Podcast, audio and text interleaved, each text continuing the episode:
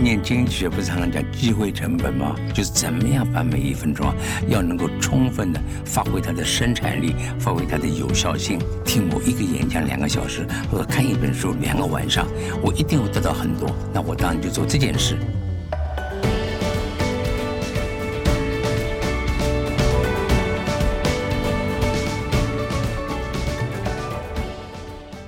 各位听众，大家好，我是节目主持人杨玛丽，欢迎收听今天的哈佛人物面对面单元。那这一周呢，是我们请听哈佛管理学开播以来，哇，非常历史性的一周，一百周哈。所以今天已经礼拜五了，所以你应该连续听四天，我在说一百周哈。那么今天呢，各位如果长期听我们的节目，就知道我们一周有五集哈，那每一周是一个主题，所以这是我们第一百个主题。那今天呢，是我们第五百集了嘛？哈，大家数学。学很简单的数学，所以呢，今天呢，来到我们这个哈佛人物面对面的贵宾呢，也是超级超级非常重要的哈，对我而言非常重要的贵宾哈。那我们本周的主题呢是终身学习哈，各位前几天有听就知道。那各位呢都长期收听我们的 Podcast 节目，其所以呢，其实我们所有的听众啊都是终身学习的最佳实践者哈。那所以我们就因此呢，我们这一周就选这个终身学习的主题来给各位打强心。真就是为什么终身学习这么重要？终身学习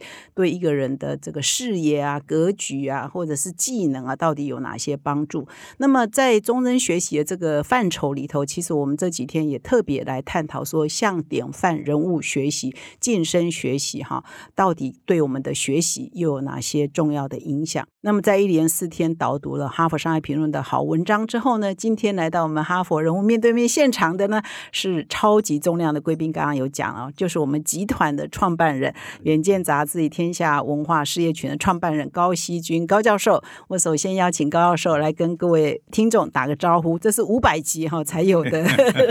好，好，谢谢这个玛丽啊，玛丽社长的介绍。我过去是每次都是很忠实的听玛丽在访问那些很精彩的哈这个邀请的贵宾。那么今天呢，呃，自己现身在这个现场啊，呃，是有点胆怯哈。呃，那么当然刚才谈到这个今天啊，玛丽能够主持啊，呃，这么久，那么大家可以收听这么久的话，两个很大的原因，一个当然是玛丽的本身啊，她有非常非常优秀的这个。谈话的这个技巧、问这些问题，以及音要的那些贵宾啊，都讲得很好。第二呢，我不得不讲，这个《哈佛商业评论》所谓 HBR，确实是有它的这个传统、它的价值跟这个地位啊。那么大家当然都知道，它刚刚庆祝了一百周年。那么我们的中文呢，也配合了它的英文呢，出了有一百年周年，他选的三十篇文章。那么很多人不知道啊，或者不了解哈佛，但听到说《哈佛商业评论》已经出了一百年了，然后精选了这么多三十篇文章，一定都是好文章。所以呢，很多人呢也就很好奇了，来看了这个买了这个书，所以这个书的这个受欢迎的程度啊，比我们想象中更高。这是我的开头。好，现在你可以问我真正的问题了。哈帕工商时间，CEO 领袖高阶经理人最宝贵的一堂课程分享，远见天下文化领导影响力学院即将开课。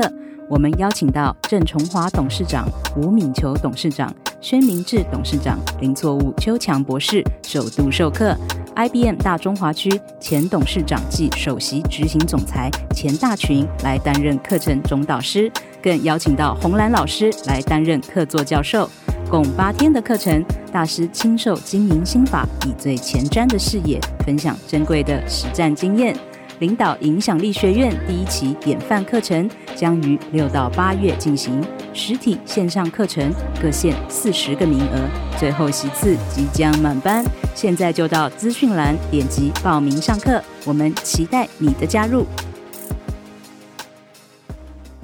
好，谢谢高教授呢。其实高教授是我们事业群的创办人，也是在二零零六年呢，将《哈佛商业评论》这个国际哈最权威哈，也是普及全世界。我常常说，全世界只要有商业活动的地方，就有《哈佛商业评论》哦，啊，可以引进到台湾来。那在正式问高教授第一个题目之前，我还是稍微啊，我相信有一些比较年轻的，或许非常，因为我们听众也有很多是大学生啊，所以我也是跟稍微介绍一下高教授重要的背景。就高教授出生于南京，在上海。长大，但是十三岁来到台湾，然后后来到美国取得博士学位，在美国任教三十多年。但是他同期呢，也开启了他另外一轨哈，是职场上非常重要的这一轨，也就是四十多年前在台湾创办的远见天下文化事业群。那现在高教授已经是为什么我们今天终身学习邀请高教授，除了是我事业群的创办人之外，啊，高教授本身就是终身学习的最佳典范哈。我可以泄露高教授的年纪吗？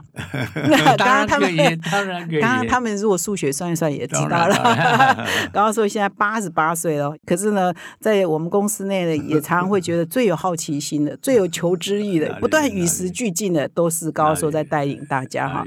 所以呢，高教授也是我们集团每一个同事的典范。所以呢，最近高教授虽然是八十八岁，他还创办了一个领导影响力学院哈，强调哈，所以高教授以前有一个 slogan 叫 “Believe in reading”，相信阅读。那他现在呃前几天他就说他有想法，要要修改这一次叫 “Believe in learning” 哈，相信学习，因为现在学习的方式非常的多元，所以今天呢，我也要呃利用这一次访谈，也来请教一下高教授创办领导影响力学院的初衷哈。那细节我们稍后呢来跟听众做分享。那我首先呢，来请教高教授，就是说，其实哈佛商业评论的文章啊，我们这一周分享的文章都在谈如何建立终身学习的习惯。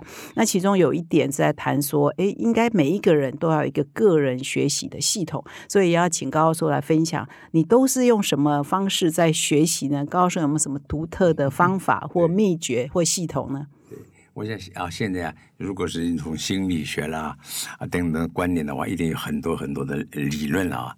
那么我是刚才讲了啊，我是一九三六年的时候出生，一九三六年是一个什么样的 reference 呢？就是那个的第二年。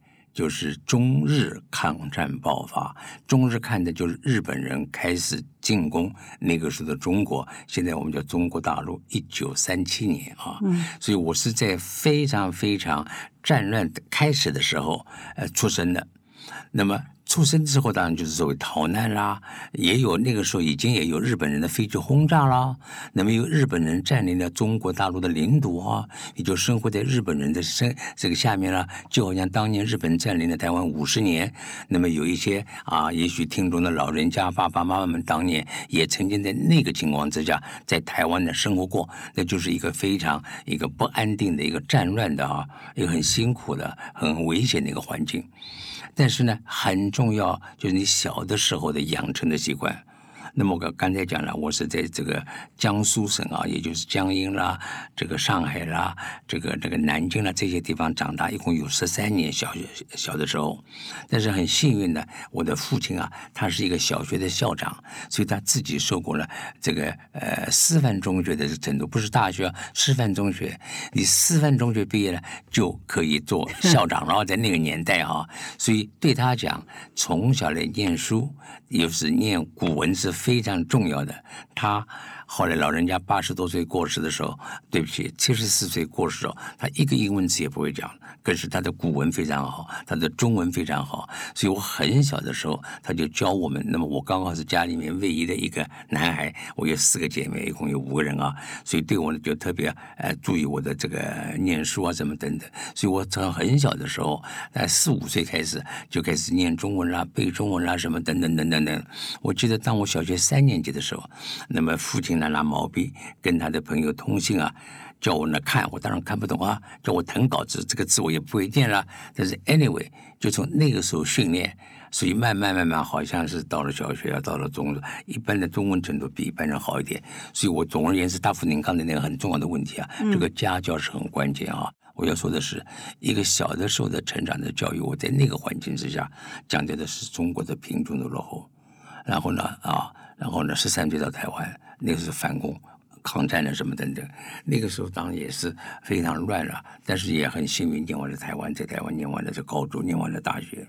那我关键是二十二岁那个时候呢，呃，因为念大学成绩还可以啊，所以申请到了奖学金，到美国去念书。就当了兵一年啊，然后到美国念书二十三岁，所以二十三岁是我生生命里面的另外的关键点，就是你从那个时候比较贫穷落后的台湾，到了一个那个时候，那就是一九五九年了，那正是全世界最自由开放的美国。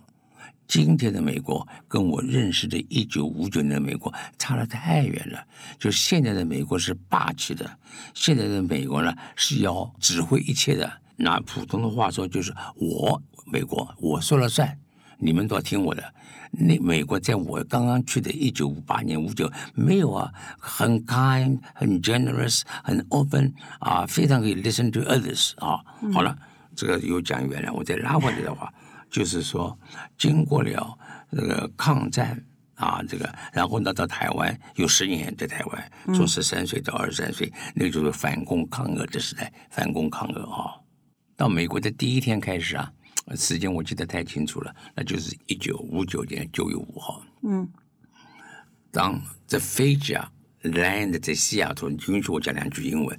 The moment 我们的我们的 student charged airplane landed in Seattle，晚上啊大概 nine thirty p.m.，as was sitting near the window in the airplane, looked down 这个 Seattle，I can't possibly believe。In the whole world, there's such city with all lights on，太美丽了，全部是灯光，怎么可能呢？而那个台湾那是很黑暗，到了晚上路灯啊什么等等，不要讲了啊。所以怎么可能到了一个地方是这么样的？这个灯光辉煌到了晚上九点半。好了，坐了四十个小时的 Greyhound 灰狗车，从你到了 South Dakota，我给我奖学金的学校，然后呢就搬到。那个事先就约好的一个美国的老太太啊，叫 Mrs. Smith 的家里，她给我安排在二楼。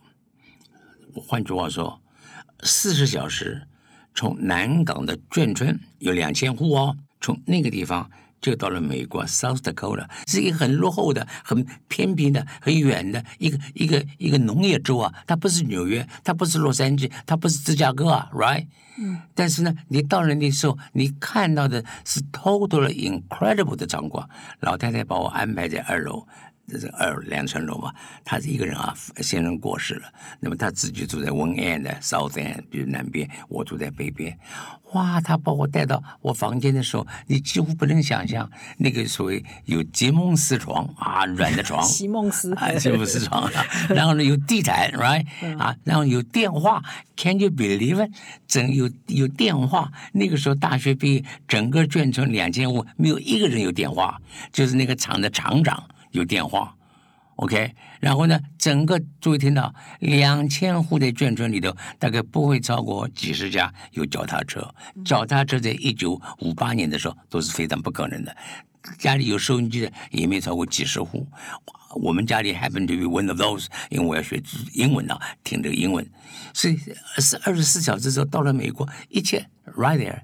所以呢，有冰箱，有 by the way 还有电视。台湾当然没有电视，有电视。黑白电视那个时候刚开始啊，所以你不能想象说我是念经济的，怎么会从这么的一个啊相对贫穷落后的大陆不要说了，以及台湾，然后到了这么一个进步的美国。好，我何其幸运，我念的是经济。我来的以前，我自己就说要念经济发展，叫 economic development，什么意思呢？就是你要研究这个经济啊，能够使你这个国家。要进步，如果是落后的话，不再落后；贫穷的话，不再贫穷。我研这个球，那太有兴趣了。这是 precisely 我们台湾那个时候也开始酝酿了一个经济起飞的前夕。我们在所有落后国家里头，因为台湾呢。在过去一九五零年，就是蒋介石撤退到了台湾之后，那个十年他还是很努力。我们有义务教育了，什么等等，所以我们只是落后，不是那么那么的穷。所以我们讲眷村很清寒，但是不是贫穷，更不是饥饿，right？嗯，好，讲太久了。这个高寿啊，非常谢谢高教授的分享啊。从这个呃小时候啊，父母亲，所以刚刚高教授讲到一个重点，家教很重要哈。高教授也曾经分享过，在我们公司内部分享过，说哎，那个早期都比较贫穷，所以收音机哈也不很普及，所以高教授的妈妈还把他所有的首饰啊拿去卖掉，换了一台收音机，让高教授学英文啊。所以，所以各位听众，如果你刚好是家长哈，要要养成小孩子学习的习惯。那高教授，有的人到六十几岁，所谓的退休哦，就每天游山玩水啊，不再学习啊。可是高教授怎么样保持终身学习的热忱呢？还是也是小时候培养的习惯吗？我想是吧？或者是说，因为生自己亲身经历过这个战乱。经历过看到啊，自己幸亏没有，但是看到很多人没有机会念书，对不对？你看到过很多很多嘛。所以当我有一点点能力的时候，我就想到，哎，我怎么能够帮助那些比较相对落后的地区啊？呃，台湾几乎不不大有这些地方，可全世界还是很多，全世界还是很多很多是落后的啊。我们台湾这方面其实大陆也还是有很多很多啊。所以 anyway，所以当你曾经在一个。那种情况长大的孩子，我是觉得比较有同理心。我们可以常常有个观察，就来自于一个贫穷的孩子，当他有一天富有之后，你问他是比一般人慷慨，还是比一般人小气？啊，当然你可以做个统计调查，或者问那些专家啊，我不是。但是你要叫我猜的话，我想他一定是同情多于小气，因为我曾经穷过，所以当我有了钱之后，我就想到要帮忙人家。可是另外的人说 no，因为他穷，他一钱如命啊，这个钱得是不易嘛，所以他最小气的就是那些有钱的人。OK，所以高教授常常有观察哈，就是呃，就是不是学术研究说统计，而是说真的是小时候比较贫穷人，等他富裕之后或者有成就之后，其实很有奉献的心呐哈。当然，高教授的隐藏意义说，不管你小时候是贫穷还是富裕，等到你条件好的时候，你要多帮助有需要的人哈。这高教授也都是亲身在做这样的实践啊。那我接下来要请教高教授一个问题是说，事实上高教授很早就出国念博士，然后留在国外教书。但同时呢。也是归国学人哈，那时候在台湾写专栏啊，所以高教授有很多名言哈。现在很多人都忘记说当年这是高教授说的。那高教授在这个两大报的时代，长期在联合报写专栏，所以高教授名言就是现在一般人常常在用，叫“天下没有白吃的午餐”啊。那谈到政府的决策，也常常会说错误的政策比贪污更可怕。所以高教授很会创造名言啊。不过我现在要开另外一个问题，说高教授因为那个时候是归国学人，所以包括。李国鼎啊，包括王永庆，台湾那个还是在经济发展阶段很重要的财经官员或者是企业家，都跟高教授有很深的互动。那高教授可不可以分享一下，就是当年这些人是不是你的典范呢？你从这个典范的亲身接近当中学习当中，有对你有一生产生什么样的影响呢？您讲的太对了哈，那个时候呢，因为出去念书的人不多，出去念书之后回来的更不多。那么我因为教书的关系呢，就是 relatively 比较自由，至少暑假的两三个月我是可以自己决定的，平时也可以请假啦等等啊。而且我研究刚才讲了是开发中国家的经济问题嘛，所以跟我研究的题目也很也很接近。尤其是我研究四小龙，所以常常有机会啊，就是到这些地区来讲课啦、开会啦或者做研究啦等等。那么你觉得？很对啊，在那个时候，台湾开始经济发展了哈。在经济发展里头，真的是哈那一批啊，从这个孙再再早一点，从尹仲永先生开始啊，也就包括了余国华先生、严家淦先生，然后呢，这个孙运泉先生，然后呢，李国鼎先生，然后赵耀东先生，这些在那个年代大家都非常熟悉的，我觉得玛丽你也很熟悉啊。然后你一定要叫 name 特别。对台湾经济发展有特殊贡献的话，我想呢，我当然会提李国鼎先生。那么他的英文名叫 K.T. Lee 啊，K.T. Lee，所以大家都尊称他啊，就叫 K.T. 啊，呃，K.T. 讲这个，K.T. 讲那个。那么他自己是物理系的，他是是非常优秀的一个物理系。他在 Cambridge，在美英国的 Cam 公费去念书。他写写博士论文的时候，那么中日的抗战呢很激烈。就是大陆啊，这个就是那个时候国民政府啊，就是节节败退。那么在国外念书的人，包括李国鼎先生说：“我论文差一点，我也不要了，我要回去。”可是那个时候的教育部政府是说你们不要急了，不是怕你一个人嘛？好好念完你的博士就会再回来。但是他还是没有念完，念完那公费啊，他没有念完就回来了，就投入了所谓抗日的这行列。那么从那个以后开始，那么他就后来他当到了台湾，从大陆贡献十分大。那么从那个时以后开始，我常常想到玛利亚，我觉得，我觉得一个社会的要，尤其是经济发展的过程当中啊，要多用。念科技的人，我们念经济发展可以帮助，可是念科技的脑袋啊，我觉得比我们念文法的脑袋啊是更好。他们懂得解决问题，他们懂得方法。我们呢懂得辩论，说这个政策有可能有那些问题，那个政策可以有那多问题，常常呢左右啊不能够决定。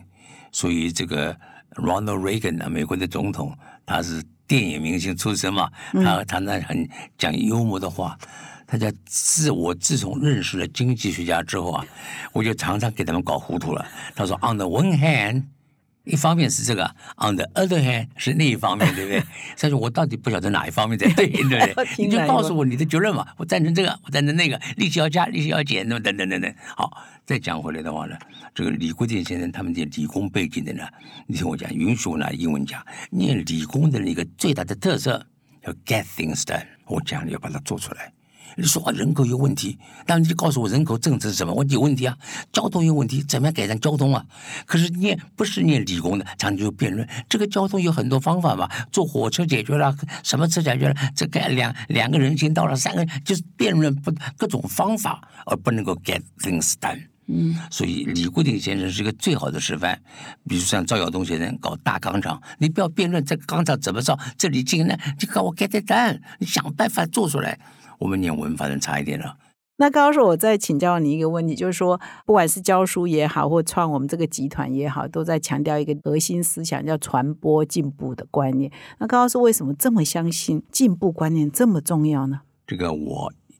一九六四年出来教书啊，二十八岁就念完学位了，就在威斯康星大学教书。我没有离开过那个学校，一直在那个学校教了三十四年书，一直到一九一九八八一九九八年我退休三十四年吧。中间呢，因为在学校待了那么多年啊，那么学校对我很客气很礼遇。如果我要请假啦，我要 on leave 啦，我要到国外做研究啦，干嘛？他们都都支持，而且给我这个很大的自由。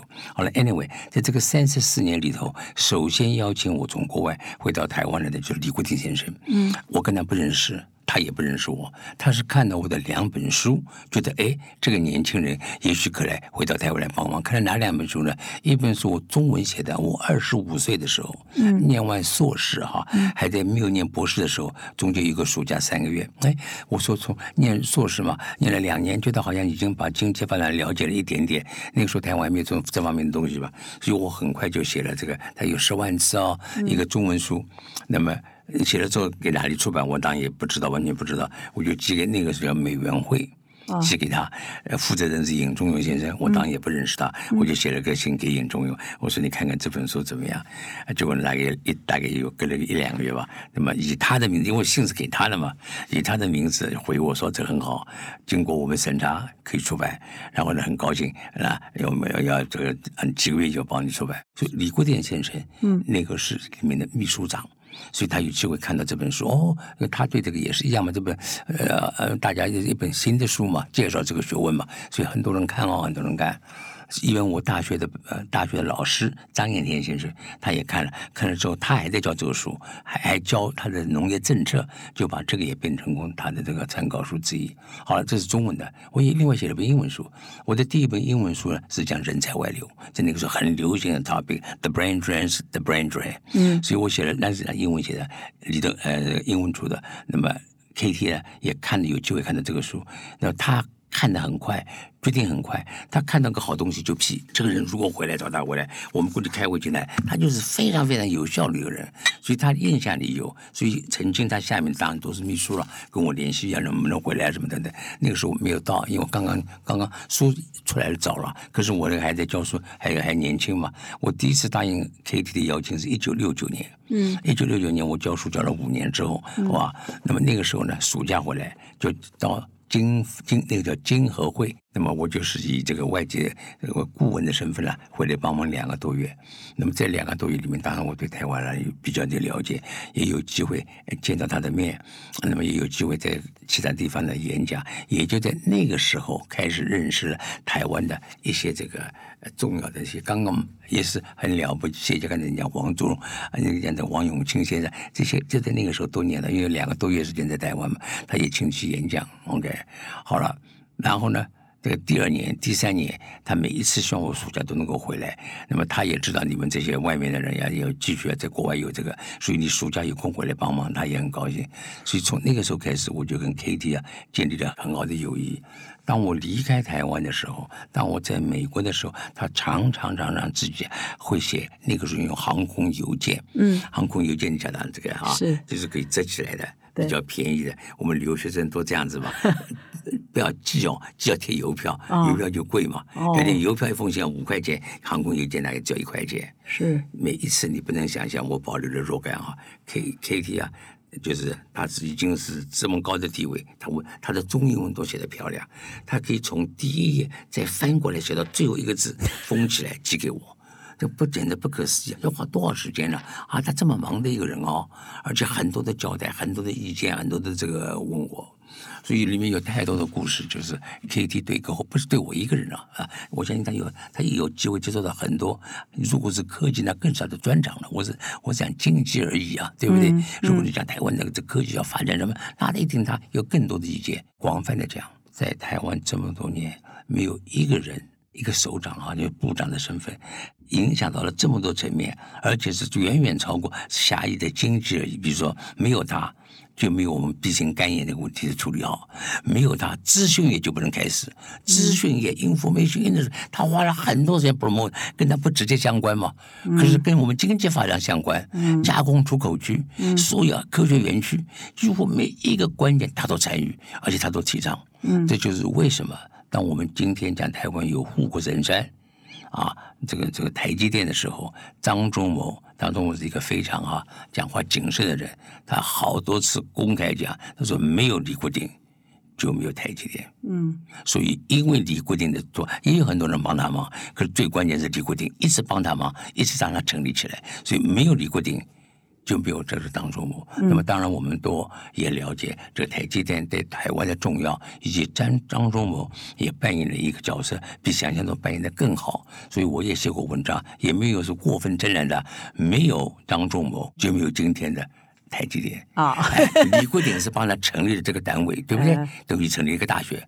可你校长一直做的很好，培养了多少人才，right？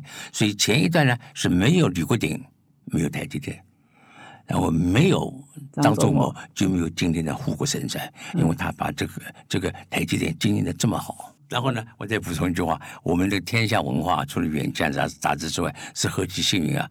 凡是李国鼎先生的重要著作，那么张忠谋先生两个传记都在我们这儿。呃一个呢，下集呢要很快出版了，上集早就出版了。好，我帮高寿补充一下啊，在张忠谋先生呢，在一九九九年出了他的传记上册啊。看张忠谋先生很了不起，他都自己写啊，张忠谋董事长都自己写。那他的下册呢，从他退休写到现在还在写哈所以已经快四年还是五年了哈。我们希望啊，我跟各位听众预告，我们希望今年哦有年底以前呃年底以前呢，可以啊、呃张忠谋先生可以完成他的写作，然后我们可以在今年呢，可以跟各位听众哈、跟广大读者来分享。我在有关于，我想现呃现在哈、跟就是 KT 哈、就是李国鼎先生有这么亲切互动的人，可能真的已经很少了，还这么活跃的。那高寿可不可以说，哎，这个李国鼎，所以对你终身的影响是什么？你跟他交往三十几年，当然，我写过一好些好些文章啊。如果我拿几句是话来呃这个这个 outline 他的一生的话呢，他有科技脑，嗯，科技脑，他有人文心，他有中华情，他有世界观。你把这十二个字 combine 的话，是我曾经在台湾台大毕业典礼，那是二零一四吧，毕业典礼勉励过台大人。我说 KT 没有在台大毕业，他在中国大陆的南京大学、中央大学毕业，后来到英国去念书啊。那么，如果今天的台大人或者你跟我能够往这个方向努力，你看我们都有科技脑，科技脑不是念物理就有科技脑，或者只只有念工科才有科技脑。科技脑所强调是一个科学的方法做事、做人的态度，有秩序、有效率、有方法，那个这叫科技脑，right？啊，成本收益什么都有。人文心就是你爱护人家、奉献社会啊，然后呢，博爱的精神，当然不可能歧视，这是人文心。然后你当然要中华情，after 我们中华民族这里面的一份子，千万不要再分啊，分裂之后形成两边的地方打仗等等等等。呃，最后一个呢，就是刚才我讲第四个就是。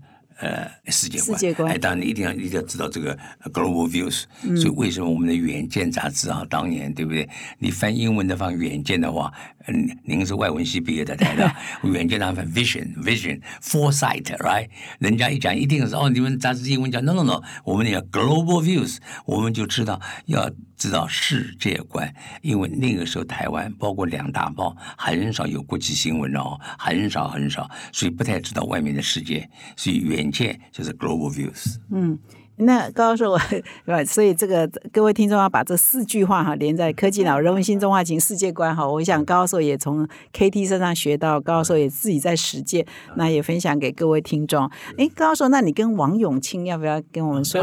跟王永庆，你也很熟也很近身哈。以前我们最早我们的办公室还在台塑大楼，对不对对对对。黄黄永庆的书有两本也是我们这出的哈。王永庆先生也是个也是个奇迹哈，他刚刚的 opposite。李这个李国鼎先生受了很好的教育啊啊，这个到英国留学等等等等。王永庆先生小学都没有毕业，大家都知道，他就早年呢贩卖这个米啊，嗯，后来又做的这么这个成功。事实上，他特别啊请我回到台湾来，我有一年的时间，一九八零年那一年参加了他那个叫明德基金会，也请我当董事哈。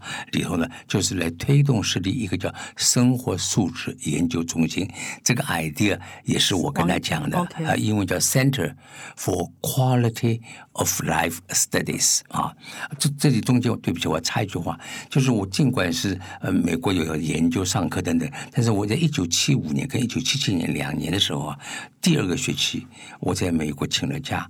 到台湾大学的商学研究所，所谓担任客座教授，所以我在那两次担任客座教教教授就有将近四四个月的时间，加上暑假，所以那两年我有半年时间在台湾，因为我上课也接受演讲。刚才你讲了，我要帮报自己这个，所以在那个年代里，他们这些人，你听我说，都很。也很客气，就主动的跟我联系，啊，我第一次认识王永庆先生，就是他请了他三十个高层主管叫我去演讲，哦，哎，但是你也很难相信，若干年之后，到了一九八六年代啊，way back 了，一九八六，我第一次认识张仲谋，也是张仲谋当那个时候是当这个工那个什么工研院是吧？工研院董事长，院长。也哎院长，他那个时候礼拜六还上班呢，嗯，礼拜六下午在工研院台北办公室，他请了有十几个主管找我来跟他演讲，所以我第一次认识这些人呢，都是他们请我去演讲。演讲才认识的。好，认识之后呢，这个呃就就变成很好的朋友。然后呢，我就花了一年的时间把它成立啊，Center for 呃这个 Quality of Life Study。这个不重要，重要就是王永健先生，他真的是非常爱我们的国家跟这个社会。到此刻啊。此刻，很多人知道他做了很多很多事。有一件事大家不一定不，就他办工厂，大家都不要讲台塑了，这个大家都知道啊。那么他办这个医院，大家也知道，right？那等等等等，哎，他有另外一块，哎，我的两个妹妹。变成那个直接的受益者，就是他有一个非常好的叫长庚养生村啊在哦林口哦，是我们大家尊敬的，比如说齐邦媛老师，齐邦媛老师哎，也住在那里。我的两个妹妹哦，后来都到美国去了，就是在最近一年以来，这两位妹妹哈、哎，就从美国。都都两个都是在住在西谷，可是现在年纪也大了，有七十多岁，两位都搬到了养生村，住在那儿，所以我常常有机会到那边去。当年也看过齐老师，现在跟他看他们非常好的地方，那个环境，那就是王永庆先生想到了怎么样照顾老人家，而不是专门想到从盈利出发，对不对？那么他的任何一个事业，因为他很在乎说点点滴滴的管理，他很在乎这个，所以呢，每一个地方出来的效率都很高，盈利也很好。那么赢了一年后，一个人你能够一辈子怎么样？他就把这些东西做了很多，我们讲医疗的。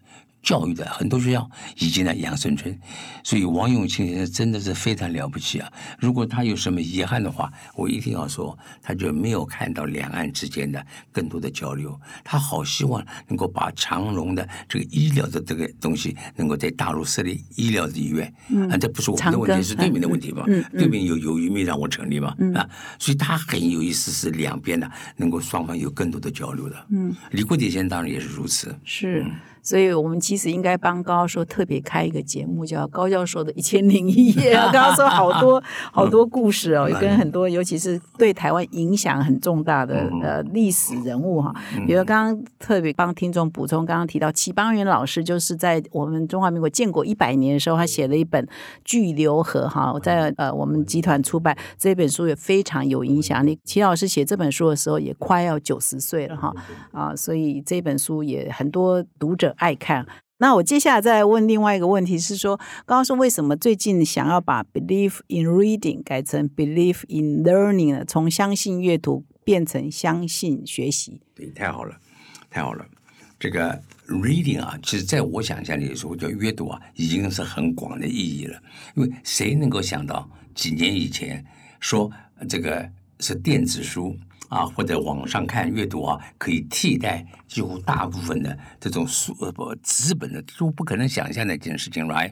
可是现在发生了，你带了一个手机，好像就不要不需要去买任何的书了啊，因为它很方便了，等等等等等。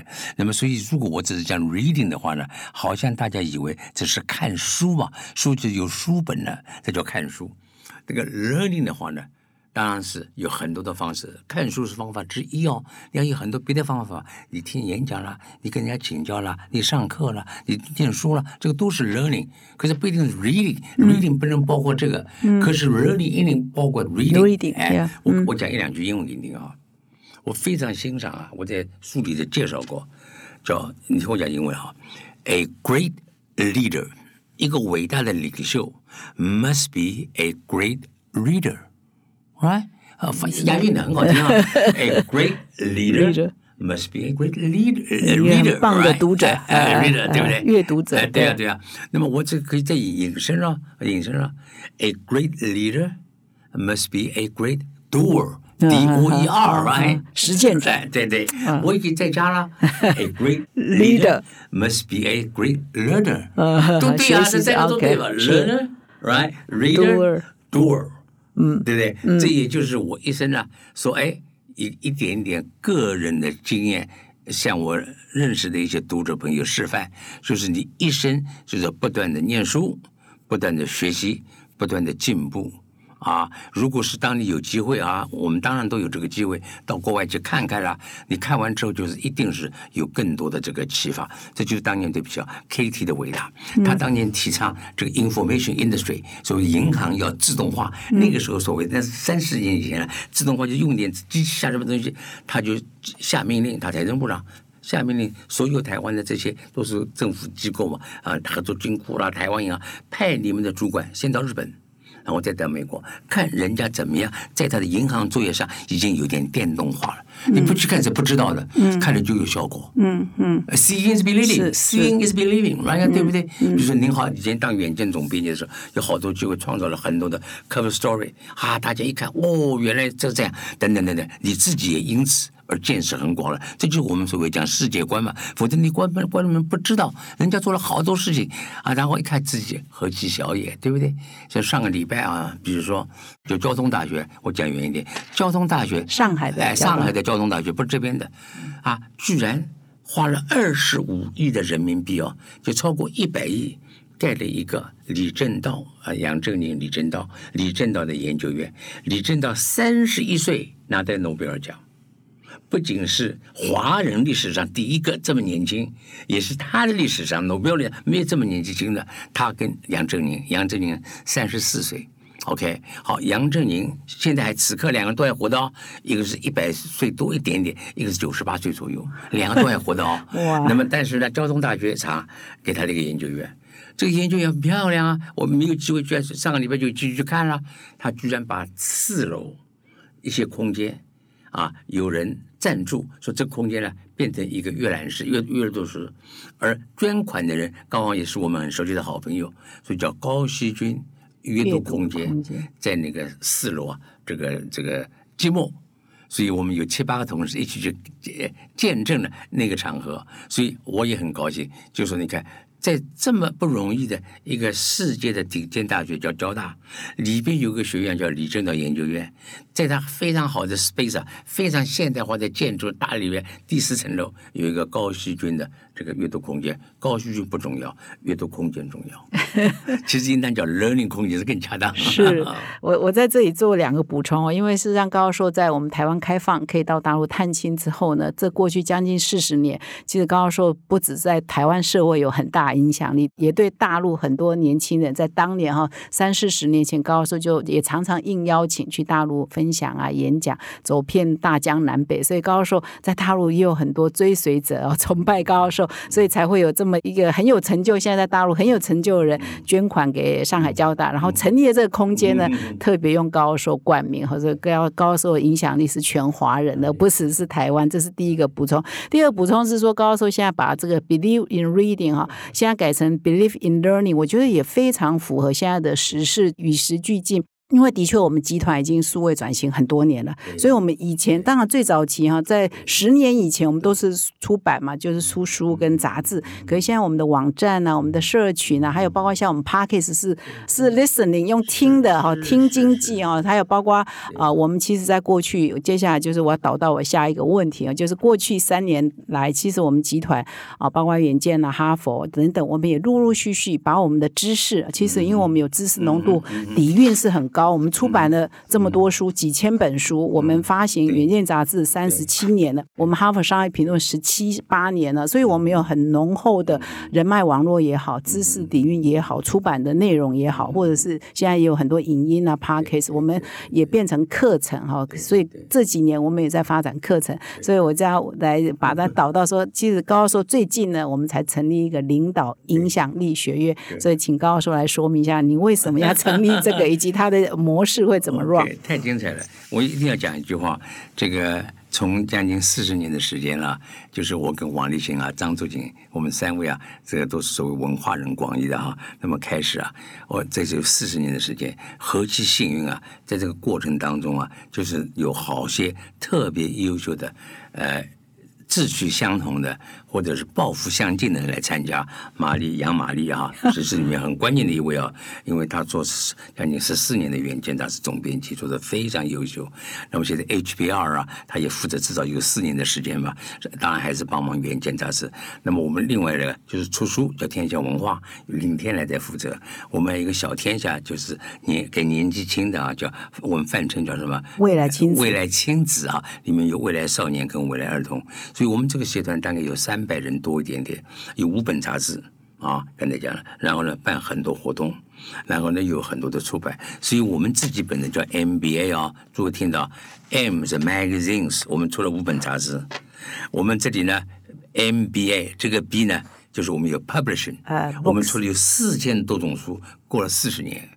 A 呢是 activities，哦，我们请了很多很多很多国际间著名的这些学者啦、企业家啦等等等等，这里面远见杂志扮演很重要的角色。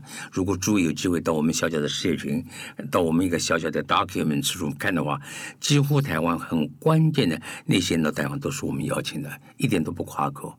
而且这些人来一定。很乐意也有机会见到我们的总统，而我们的总统他们主动请人家不一定，因为很敏感。可是我们请人家也来了，所以非常叫 MBA，这还不够，要叫 EMBA。这 E 就是 excellent，我们是我们自己本身是有 excellent MBA。那么你们到台大或者正大去念 EMBA，那是 executive right？MBA。But anyway，殊途同归。好，大夫刚才这个玛丽讲的讲那句话，就是说。当我们是一个 learning organization 的时候，我们就想到啊，配合时间、空间、环境的变化，能不能够还做一些些，能够找到一个小小的 niche，有一个小小的 area，哎，大家都在做了，好像这个 area 人家还没有注意到，然后呢，我们可以建点心力。所以在这么一个情况之下，我们想到了办这个所叫领导影响力这个学院哈，领导当然就是讲 leadership。影响力呢，叫 impact 啊，leadership impact。然后呢，是个 institute，不是正式上课的，有学校了，有注册组了，有报名了，不是啊，有很多课程，不是，不是，不是那种，是一个非常有弹性的一个，等于是一个很选择性的、很重点式的，随着情况的变化，可以不断的推出邀请到这些很关键的人。如果突然之间有个新的题目冒出来，哎，我们就可以找到适当的人，马上来大家来来介绍。那么我们特别强调的是个典范的两个字，刚才讲了，什么叫典范呢？就我们第一期啊，as a matter of fact，一共有我们这个第一期是这个六，就是六月三十，六月号，六月三十第一第一天上课，第一天上课哈。那么又找了四位啊，这个我们觉得是非常非常典范的这个企业家。那比如说这名字你们都很熟悉嘛，郑春华先生、吴敏秋先生、薛明之先生，一个在国外很多年很多叫邱强先生。这个四位我们请他的时候，一个他们本身四位啊是那么的优秀啊，而且每一个人都一定有书在我们这里出版，所以你看这个人看这个书。那么来的时候呢，经过我们的设计安排呢，每个人大概有八个小时啊，每一位有把两天的时间，大家呢有机会很亲近的跟他讲话。那么旁边呢也有其他的老师，我们叫 facilitator 也好，叫另外的这个。这个老师的帮忙那一哈来参与讨论，所以如果说我想知道郑同华先生，当然你看见过他，你肯定也听见过他，可是没有那么样的有近距离，能够让他来讲，旁边也还有其他的老师来补充说明，然后现场当然也可以接受问，所以我们希望一个人呢，常常我个人的经验哈，一句话改变你的一生，你看一本书可以改变你的我一生，你看到一个教训可以改变你，我每一个。啊，我都可以自问自答很多了，没有这么多时间了。我们只希望你参加了这个课程之后，比如说有机会看到了这四位啊演讲之后，我想一定你不要说一位好了，因为里面一个小时好了，一个小时里面一句话也好，一定可以感动你。而且可以一定可以改变你的一生，因为我们每一个人有太多的地方可以改变了嘛，只是忙。今天我突然之间有个机会，不要讲我们自己的 program，说我有机会参加外面一个一个一个一个机会，听他讲两个小时，这个是社会上啊非常非常难得请到的，你去听他，一定里面有一句话，里面一个故事可以感动你的。嗯，我们请的这些英雄式的这些超级。顶尖的人，大家都听到他的名字，但是不一定有机会能够见到他。那么他们也非常非常难得把时间抽抽空出来，说见到我们今天台湾啊，大家认为四十位，我们只限定四十位啊，在现场这些本身呢，真的都是 potential 嘞，也是 equal 那个。参加听的四十位，个个都有资格站在上面。另外的三十九位分享你们的经验，里面很多就一位，但是没有什么关系啊。您得了奖，我也得了奖，一起听，OK 的，right？大家都是诺贝尔奖得主，怎么样了？大家一起听啊，没有关系啊。是，这刚刚说也是呃，想到他年轻时候也得到像像李国鼎刚刚有提到王永庆啊这些台湾的前辈们啊，财经界或不同领域啊政策界的呃官员们，对高教授一生也是影响很深。所以现在呢，高教授也是希望说。把我们集团啊曾经出版过的、曾经报道过这些非常棒的领导人，邀请他们来帮我们读者授课哈。那所以呢，这个我们 HBR 前几天我分享一篇文章，就是最佳领导人就是最佳老师啊。所以大家如果抱着心情来跟这四位我们第一期的这四位老师，事实上我告诉我花一点时间跟听众分享一下，我们每一个老师呢，这是我们第一期哦，缘起哦。所以如果各位听众有机会来参加，真的也是很关键的一。期哈历史性的一期，那这四位老师，包括刚刚高教授讲的这个台达电创办人郑崇华也好，吴明球呃啊薛明志啊，还有邱强，他们每一个人是给我们两天的时间了哈，对，跟一般演讲有很大不同，一般演讲大概就是两个小时或一个小时，他们给我们两全天，所以呢，其实我们的课程工作小小组也花很多时间来打磨这两全天要怎么来分配，然后把他一生的精华。好，因为他们都有在我们天然文化出版书了，原件报道更不用说了，有好多好多内容，要怎么样一生的精华在两天的时间内，诶，传授给我们的学员。那当然，学员又有机会晋升哈。如果我们有实体的课程，当然我们也有开放线上可以报名，因为有一些在中南部或者是在海外的，他们也可以上线上课程。但是我们如果有机会来上实体课程，就跟他们晋升接触哈，因为身教哈，刚刚讲最佳领导人就最佳老师，他可以学到专业。技能啊，学到知识，最重要是学到人与人之间身教啊，人生的体悟哈，这个也是相当重要的。那刚刚说我们这个还有隐藏版的。钱大群哦，IBM 啊，对对前对对大中华区的总裁钱大群来做我们的总导师啊啊，在业界经验很多。另外，我们也特别呃邀请脑神经呃专家洪兰老师啊，他特别来跟我们的学员分享大脑。跟决策的关系哦，我们大脑很重要，我们一般人不太理解，大脑会影响到我们的决策。那以上高授还没有补充的，我想 在补充之后，我是觉得哈，这个我们念经济学不是常常讲机会成本吗？我有两个小时，我这两个看个电影啊，我打个麻将，我聊聊天，我去听个演讲来。那每一件事，每一分钟啊，你都在做那些决定。那么很多的人。Easy way out。哎呀，我已经很累了嘛，两个小时看个电影吧，两个小时呃听听唱片吧，两个小时打打麻将。我没有意见，每个人都有不同的生活方式。可是像我们在这个中日抗战长大的、贫穷里面长大的、情感里面长大的，就是怎么样把每一分钟啊，要能够充分的发挥它的生产力，发挥它的有效性。那么说，如果我再忙，听某一个演讲两个小时，或者看一本书两个晚上，我一定会得到很多。那我当然就做这件事，而不是去打麻将、看看电影而已嘛。嗯，这是年纪大了，还是可以不断的学习。是，虽然我们高教授非常用心哈，为了开我们这第一期的班啊，高教授常常都说 excellent，刚刚讲 EMBA excellent，所以呢，我们呢花了很多的时间跟经费啊，重新 remodel，重新装潢我们的上课的教室哦，要大家都是总统座椅哈，要来迎接我们的学员哈，所以高教授都是说先把品质做好，对。啊，先把内容做好，这他 他最对我们的要求都是这样，而且高教授最恨我们都。呃，不上就恨铁不成钢，对就是我们也成立。刚刚刚刚说在访谈中有有说我们有一个阅览室，其实也我们的历史的 archive 也是我们集团最重要关键的著作啊出版都在这个空间。他一直说新人报道第一个月都泡在这里也可以，都不要做事。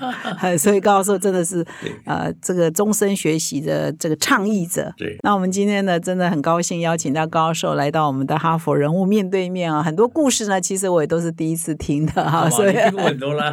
好，那我最后呢还有一个问题要来请教教授，就是说现在台湾的环境很动荡嘛，哈，所以啊、呃你会觉得现在台湾的社会啊，不管是企业啊或整个国家社会，它需要什么样的领导人或典范呢？可以给今天的访谈做一个结语。很很，我我我不要很高调的讲很多条件了，是吧？我觉得最 after all these years 啊，然后我如果我真的要讲，我佩服的几个人里面有一位是星云大师，我忘记讲刚才我的儿子啊，我的儿子他是个牧师哦。他是 pastor 高哦，他也是 doctor 高，他有学位，他念的科学，by the way，他是念科学的啊，他念生物啊什么念得很好，immunology 啊什么都对，但是他最后呢，他变成了牧师也很好，他是 pastor 高啊，他也叫 doctor 高。好了，好了，我现在我现在要讲的是 doctor 高也好，pastor 高也好，什么也好，什么也好，什么也好，in the final analysis 啊。最最关键的是，不管你的背景，不管你的学问，不管是哪个学校毕业，不管你的家世，最最重要的就是把人做好，把人做对，这个是关键里面的关键。把人做对，把人做好。你告诉我，你把人做对，你把人做好，怎么会做那些我们大家认为不恰当的事情？Right？好，我们谢谢高教授呢。最后呢，给我们听众的建议哈，人做对事情就做对了。对事实上，高教授呢是我们集团的宝哈，我觉得也是华人社会的宝，不只是台湾社会的宝。所以高教授一直到现在都有很多新的想法、新的创建、新的呃呃著作哈，也是写专栏都没有停的哦，每个月写好几篇专栏哈，所以也都是我们的榜样。所以我们今天呢非常高兴邀请到在我们这第五百集哈，这是我们 非常好不容易我们走到五百集啊，我就说我们原件杂志一一年才只有十二集啊，对呀要五百集要四十年，将近四十年哈。所以呢，这个我们 podcast 做到现在不到两年就已经五百集了。那我们现在我们的听众人数跟下载呃收听的次数一直在增加，所以我们现在每一个月大概可以增加九十万个人次啊听哈，棒了。所以我们的节目呃也很难得，我们谈，因为我们的节目都是谈管理的啊，谈比较呃知识的，不是谈这个风花雪月啊，或者投资理财哈，所以有这么多听众爱听我们节目，也代表台湾还是有希望的哈，还是有希望。良币去除劣币，不是倒过来。嗯，是，所以呢，也再一次的呃邀请各位听众，如果对我们这个高收新成立的领导影响力学院有兴趣的话，可以到我们的说明栏点击我们的课程连接。那也必须跟各位听众分享，我们的实体课程已经额满啊，线上课程还有机会参加。马丽鼓掌啊！是呃，是我们一起来成就高教授想要完成的事。高教授想要完成的事，其实也是对台湾社会啊非常有贡献。那我们的领导影响力学院的高教授，应该是我们四个老师啊，再加一啦，因为高教授也都会全程在，几乎高教授也是学习，所以已经报名我们实体课程的学员真的有福哈，因为不是只有跟这四个典范学习，还要加一跟高教授哈，也是送一哈。所以呢，今天呢是也跟各位听众做分享我们集团最新的一些发展。那也感谢各位听众的收听哈，一定要做一个终身学习者，一定要从你的身边找到你值得学习的典范啊，对你的观念、对你的启发啊，身教言教都很重要。再一次感谢高教授来到我们的节目现场，高教授最后没有什么要补充？最后没有没有，谢谢你的邀请，谢谢你的邀请，非常非常高兴。好，谢谢谢谢，那我们下个礼拜再相会，谢谢大家。